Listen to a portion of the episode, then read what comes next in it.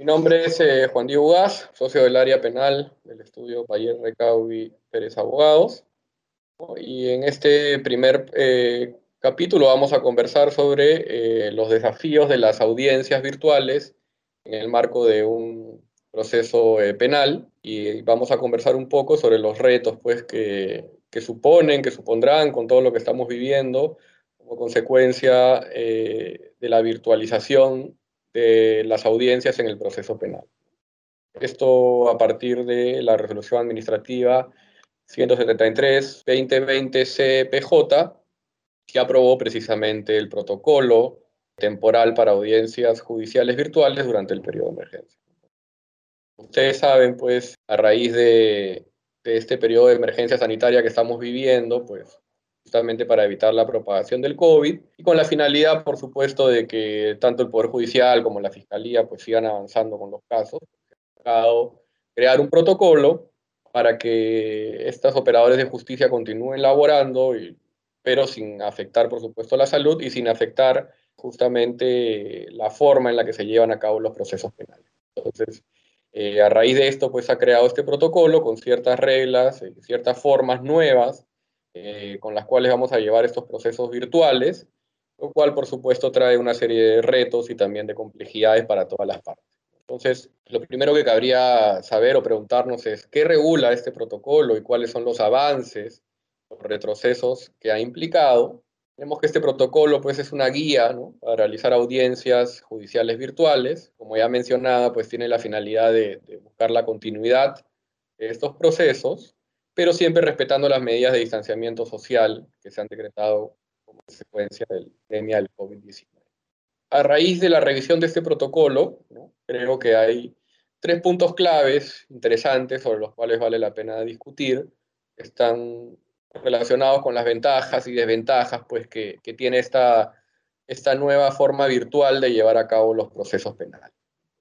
El primer problema o la primera situación es que se prohíbe a las partes grabar las audiencias eh, virtuales. Y, esto y esto significa obviamente de que como consecuencia de esto es que las audiencias no, no van a poder ser públicas porque solamente pueden acceder eh, las personas a las cuales eh, se señale o sean citadas en la audiencia. ¿no? Esto antes no era así, porque las audiencias penales, salvo las audiencias de delitos sexuales o donde hay menores edad comprometidos, pues eran audiencias públicas, donde cualquier persona, más allá de si sea o no una de las partes del proceso, pues podía asistir como público a cualquier audiencia. Eso al día de hoy ya no sucede, veremos los problemas que trae eso. Un segundo tema es que las partes procesales, según este protocolo, deben contar con dispositivos electrónicos que tengan conexión de banda ancha a Internet, una cámara y un micrófono. Esto también, por supuesto, genera todo un reto para las partes de los procesos, porque si bien uno podría pensar que cualquier persona, pues mínimamente cuenta con este tipo de dispositivos, veremos que lo hemos visto en la realidad, que no necesariamente esto es así. Un tercer tema es que las Cortes Superiores de Justicia deben capacitar a su personal con respecto al uso de estas herramientas tecnológicas, lo cual, por supuesto, va a significar un cambio de paradigma total en el Poder Judicial, donde estamos acostumbrados a utilizar eh, métodos eh, bastante arcaicos. Entonces, eh, vamos a empezar con el primero de los temas. Entonces, con respecto a ese tema, la pregunta sería, ¿no? ¿Por cuál sería el problema de que las partes procesales no estén autorizadas a, grabar las audiencias? Entonces, en realidad esta pregunta se podría responder con otra pregunta, ¿no? ¿Qué justifica esta, esta prohibición? ¿Por qué deberíamos prohibir que se graben las audiencias o que puedan tener acceso eh, otras personas que no sean los justiciables a una, a una, a una audiencia. Más aún si esta prohibición ni siquiera proviene de una, de una norma que tenga rango de ley y que cambie pues, la ley que justamente permitía eh, que los procesos sean públicos. ¿no? Entonces, justamente eso es lo que se está afectando. ¿no? Con, este, con esta normativa lo que se, y con la, esta forma virtual de llevar los procesos, lo que se está afectando es el principio de publicidad, que ya mencionaba anteriormente, que es inherente a todo proceso. Todo proceso penal de por sí es público. Entonces, esto aquí se está afectando. Entonces, claramente, si yo no puedo grabar las audiencias como parte procesal, pues no voy a a poder difundirlo claramente. Y también, eh, o tampoco, existe un procedimiento que indique, como les decía al ciudadano, qué audiencias virtuales se llevarán a cabo y cómo acceder a ellas en vivo. ¿no? Antes uno, por ejemplo, si quería ver qué audiencias había en la tercera sala penal de Lima, pues iba físicamente a la tercera sala penal de Lima y iba a encontrar un papel donde estaban publicadas todas las audiencias públicas que se iban a llevar a cabo en el día y uno simplemente iba, se sentaba como público y escuchaba ya sea con fines didácticos o porque le interesa el proceso o por, por la razón que sea, pero uno tenía el derecho de escuchar pues este, esta, esta, audiencia. Entonces, al día de hoy, no, el ciudadano de a pie o cualquier persona interesada en acudir a una audiencia, pues no va a tener forma de saber, no va a haber, para empezar, un cuadro donde pueda observar qué audiencias eh, virtuales se van a llevar a cabo. Probablemente tampoco lo van a dejar acceder, porque hay ciertas restricciones. En algunos casos puede ser que sí lo dejen, pero en otros casos no. Pero lo más importante es que si tú no eres parte del proceso, nunca te vas a poder entender, eh, nunca te vas a poder enterar, perdón, de qué audiencias hay. Entonces, ¿por qué esto podría ser un problema? ¿Cuál sería el problema de que una persona de a pie no pueda asistir a una audiencia que ahora sería eh, virtual? Y es que justamente eh, la publicidad de las audiencias significa pues un límite al poder eh, punitivo del Estado. ¿no? Lo que se busca evitar es que hayan procesos oscuros, donde hayan situaciones irregulares. Entonces, como supuestamente el Poder Judicial pues, no tiene nada que ocultar, los procesos se llevan con transparencia, pues es que se hacen públicas estas audiencias, como les digo, salvo que la naturaleza misma del conversatorio eh, haga que, solamente pueda ser privado, pero la regla general es esa. Entonces, eh, el problema que existe es que, claro, el día de hoy, pues en una audiencia virtual donde solamente hay acceso de las partes, podrían darse atropellos o irregularidades que no podrían ser vistas por, la audiencia, el público en general, ¿no? Entonces, lo que siempre se ha considerado es que mientras más transparentes sean las actuaciones judiciales, más va a ser o más posibilidad va a tener el ciudadano de, hacer un control, un control ciudadano sobre las actuaciones del Poder Judicial, va a haber mayor confianza, obviamente, de la ciudadanía con respecto al Poder Judicial, porque por supuesto que saben lo que se está haciendo, y también va a haber una mayor legitimación del sistema de, justicia que ya de por sí está bastante confiado en nuestro país. Entonces, ese es un primer eh, problema que encontramos, ¿no? Si bien no nos queremos quedar solamente con la crítica y solamente señalar lo negativo, creemos también que se podrían proponer soluciones para un poco eh, mejorar esta problemática. Obviamente, esta situación es totalmente nueva para todos y todos aprendemos sobre el camino. Entonces, el hecho de que existan problemas como este no significa de que no puedan eh, solucionarse. Creemos que el Poder Judicial debería ver la forma, ya puede ser a través de sus mecanismos digitales, página web, Facebook, Twitter o lo que fuera, donde se pueda poner en conocimiento de la población la fecha y la hora de las audiencias virtuales. Y también, por supuesto, que se les explique cómo acceder al enlace de la audiencia virtual que se va a llevar a cabo en vivo, para que las personas que deseen hacerlo de manera transparente pues puedan tener acceso a la audiencia y escucharla como una situación normal previa a la, a la, a la pandemia. Entonces, eh, el plazo en que deberían saber si lograron un cupo para conectarse, también deberían saberlo, ¿no? porque la aplicación podría tener también un límite de conectados. Sí, obviamente podría ser razonable que se pueda restringir a algunas personas el acceso. Igual sucede, por ejemplo, en una audiencia virtual, donde no es que pueden entrar 50.000 personas en una audiencia. Obviamente el aforo es limitado.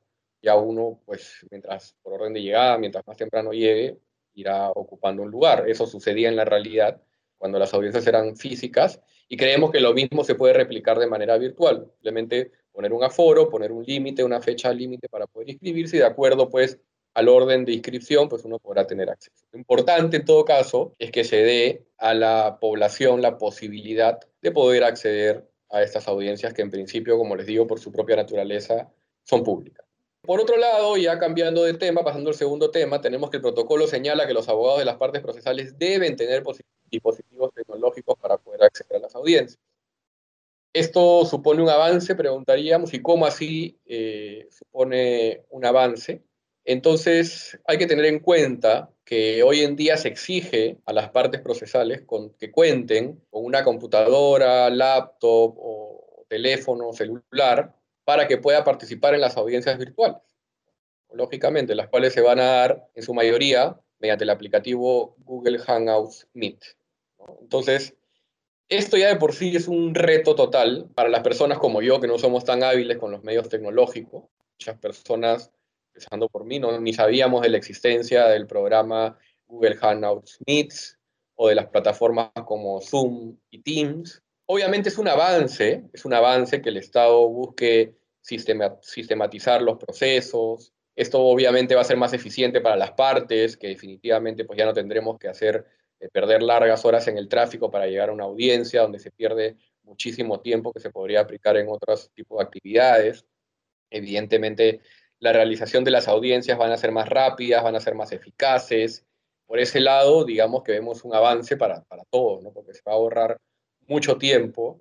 Es cierto también que, que, las aplicaciones hoy en día, por la tecnología que tenemos, yo ya he tenido audiencias con esas aplicaciones, y la verdad es que sí permiten una interacción por parte la persona que está, que está haciendo la exposición. Creo que, que, se escucha perfectamente. La misma naturaleza de la audiencia permite también que haya interacción entre las personas que participan. Entonces, por ese lado, obviamente no tiene una cámara, entonces no se pierde tampoco esta mediación de que te estén viendo, de que vean cómo uno gesticula y cómo se expresa. Eso creo que no se pierde, con lo cual, eh, como les decía, por ese lado vemos un avance positivo. Pero obviamente eh, también existen, existen desventajas y retos respecto a estas audiencias eh, virtuales. Primero porque en un país como el nuestro, donde hay tanta falta de desarrollo, eh, creemos que no todos los abogados de todo el país van a tener acceso a Internet para empezar, ¿no? De hecho, hay ciudades del Perú donde simplemente el acceso a Internet no existe, o es muy limitado. Entonces, pueden haber ciudades que no tengan simplemente Internet, o otras que lo tengan, pero que sea muy mala la señal de Internet. Yo les pongo un ejemplo. Yo, antes de la pandemia, por supuesto, viajaba muchísimo a Iquitos para litigar en Iquitos. Y el problema que tenía era que cada vez que llevaba Iquitos simplemente tenía que dejar de lado todo el trabajo que tenía en Lima. No podía trabajar virtualmente prácticamente desde Lima por la señal de Internet, que es malísima. Entonces, yo me imagino al día de hoy cómo haría para tener una audiencia en Iquitos con la mala señal eh, que se tiene. De hecho, tuve una, reunión virtual con un juez hace poco, porque también no solo hay audiencia, sino que también uno puede tener entrevistas virtuales con las autoridades. Justamente le comentaba a este juez que cómo estaban haciendo con sus audiencias virtuales por el tema del mal internet en Iquitos. Me dice que hasta el día de hoy, no sé si será porque habrán mejorado la banda de internet o, algún medio tecnológico que hayan utilizado en Iquitos, pero me dice que hasta ahora las audiencias que han tenido, pues no ha habido mayor problema con el internet, pero no descarto yo, por mi propia experiencia, de que en algún momento eh, puede haber problemas con esto, ¿no? Entonces, claro, ¿cómo quedaría la defensa de una de las partes si es que no puede escuchar bien o se le entrecorta la señal? ¿Qué pasaría con la, con la discusión? Entonces, el protocolo sí da una salida, y yo lo he vivido, ¿no? La, salida del protocolo es, oye, si no hay buena señal de internet, si la persona no se puede conectar bien a la, audiencia, pues el protocolo dice que se le, se le deberá llamar por teléfono al abogado y se hace que por ese medio se escuche la audiencia virtual. Entonces, eso yo lo he vivido. Eh, hace poco tuve una audiencia virtual también, donde uno de los, uno de los abogados no tenía muy buena conexión con el internet, eh, no se le escuchaba en el micrófono. Y entonces eh, lo que dijo el presidente de la sala, le dijo al relator, bueno, llámalo al abogado por teléfono, ponlo al, costado de tu computadora y que nos escuche. Evidentemente el relator hizo eso, llamó al abogado, pero yo que estaba del otro lado, ¿qué, qué fue lo que sucedió? Que para empezar no se le escuchaba casi nada al abogado, porque tomar en cuenta que el teléfono fue acoplado prácticamente a una computadora para que se escuche. Y además, como consecuencia de esta acoplo, había muy mala señal. Se escuchaba como un eco, un trasfondo. Entonces, este pobre abogado probablemente ni se enteró de que su exposición, pues, se escuchaba poco o nada.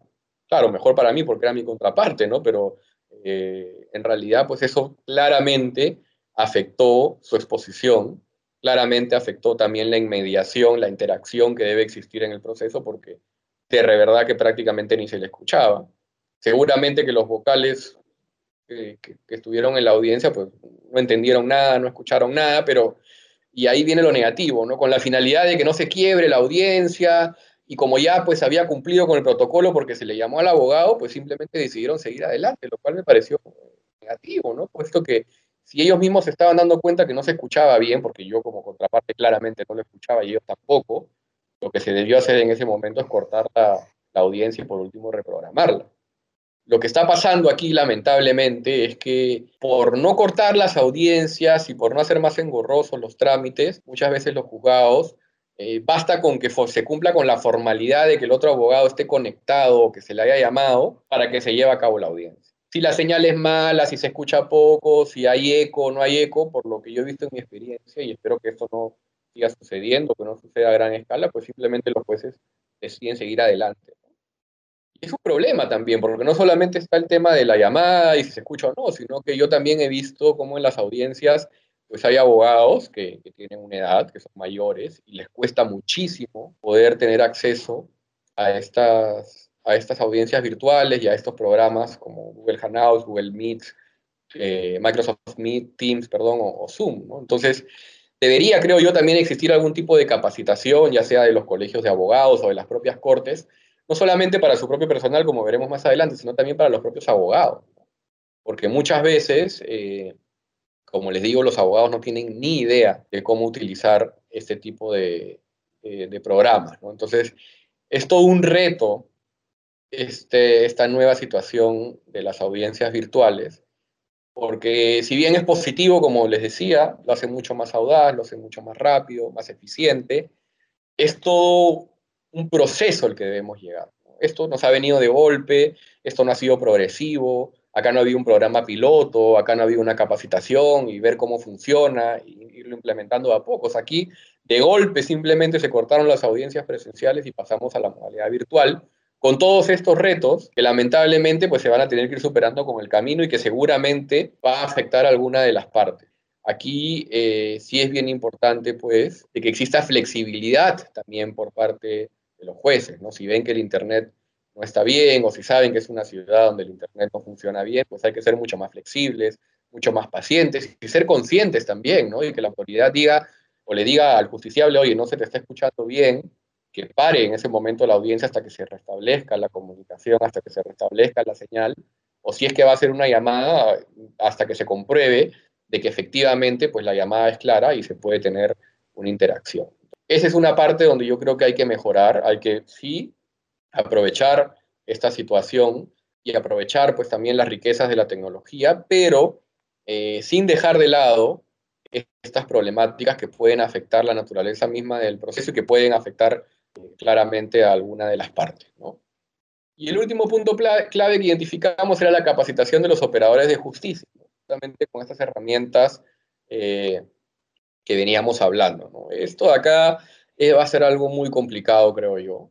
En su mayoría, pues, eh, la gente que trabaja, el personal administrativo del Poder Judicial, gente mayor, es gente que no maneja bien la tecnología y es gente que no ha sido muy capacitada. Lamentablemente, en el sistema de justicia y específicamente en el penal, a diferencia de civil o de laboral, no existe pues una sistematización de los procesos, no hay un sistema mediante el cual uno puede hacer seguimiento virtual a sus, a sus expedientes o pueda revisar las resoluciones. Eso que existe en otras áreas ni siquiera existe en el derecho penal donde nos hemos quedado pues en épocas arcaicas, donde los expedientes se cosen, donde todo se utiliza papel, todo se notifica por el papel, donde si uno quiere tener algún tipo de acceso a información tiene que ir, así sea solamente para saber eh, si tu expediente se movió o no se movió, algo tan sencillo como eso, pues uno tiene que probablemente eh, pasarse dos horas en, un transporte público o tres horas metido en el tráfico para saber algo muy sencillo, como una información tan básica como saber si el expediente se ha movido o no.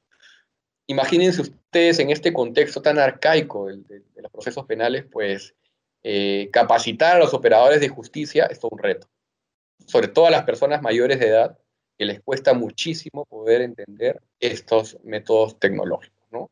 Nuevamente, me ha tocado a mí en audiencias donde, donde en, salas de, segunda instancia, donde los jueces superiores, pues generalmente son gente mayor, porque se entiende que tienen más conocimiento y han hecho una carrera y en fin, son los requisitos que se toman en cuenta para que uno sea juez superior. Entonces vamos a ver, eh, cualquier litigante me dará razón, de que los jueces superiores suelen ser personas mayores, a las cuales les cuesta eh, muchísimo poder eh, tener conocimiento de la utilización de estas, estas herramientas. Entonces, ahí sí que existe todo, todo un reto para poder capacitar a los operadores de justicia. Pero yo creo de que debemos aprovechar esta situación trágica de la pandemia para generar una revolución, al menos en el tema de la justicia penal. Y aprovechar este golpe que estamos sufriendo para cambiar y para de una vez por todas modernizar los procesos penales. Y con eso me refiero a que efectivamente se puedan tener audiencias virtuales. Quizás cuando pase la pandemia, ya no siempre, pero en algunos casos se podrá utilizar seguramente. Eh, y sobre todo sistematizar los procesos penales, ¿no? que los jueces y los, operadores de justicia administrativos sepan cómo, por ejemplo, escanear eh, las resoluciones judiciales, escanear los escritos, ingresarlos a un sistema para dar un acceso para que los justiciables podamos revisarlos, saber, poder tener quizás entrevistas virtuales para no estar movilizándonos solamente para hablar con un juez de algo muy sencillo, en fin. Entonces, creo que es el momento de aprovechar esta situación para de una vez por todas capacitar en temas tecnológicos a todos los operadores de justicia penal. Como repito, una vez que termine esta pandemia y volvamos, entre comillas, a la, a la, a la normalidad, ya la normalidad no puede ser como antes. O sea, sería un crimen no aprovechar esta situación para modernizar el sistema de justicia penal. Entonces, lo que yo creo que se debería hacer es aprovechar esta situación para capacitar debidamente a los operadores de justicia, invertir seguramente en, sistemas tecnológicos para que eh, el sistema de justicia penal, que además es tan relevante, porque es el único que afecta la libertad de las personas, que es lo más preciado que tenemos después de la vida, pues sea mucho más justo, sea mucho más eficiente. Entonces, con eso quería terminar este podcast dándoles un poco la idea de, los retos que tenemos con esta nueva justicia eh, virtual, que como hemos visto, pues trae cosas muy positivas, sobre todo en el derecho penal, pero también eh, trae, yo no diría cosas negativas, pero sí retos, ¿no? Sí retos para un país como el nuestro con tantas este, diferencias, con tanto subdesarrollo. Pero como, como decía al final, creo que es un reto interesante que debemos aprovechar, porque si en algún momento eh, se debía dar este cambio, pues este es el momento. Entonces, eh, esperemos pues que, los operadores de justicia eh, lo tomen de esta manera y, pues podamos lograr una modernización de los procesos penales. Hasta aquí con este capítulo y bueno, espero estar con ustedes en una próxima oportunidad. Muchas gracias.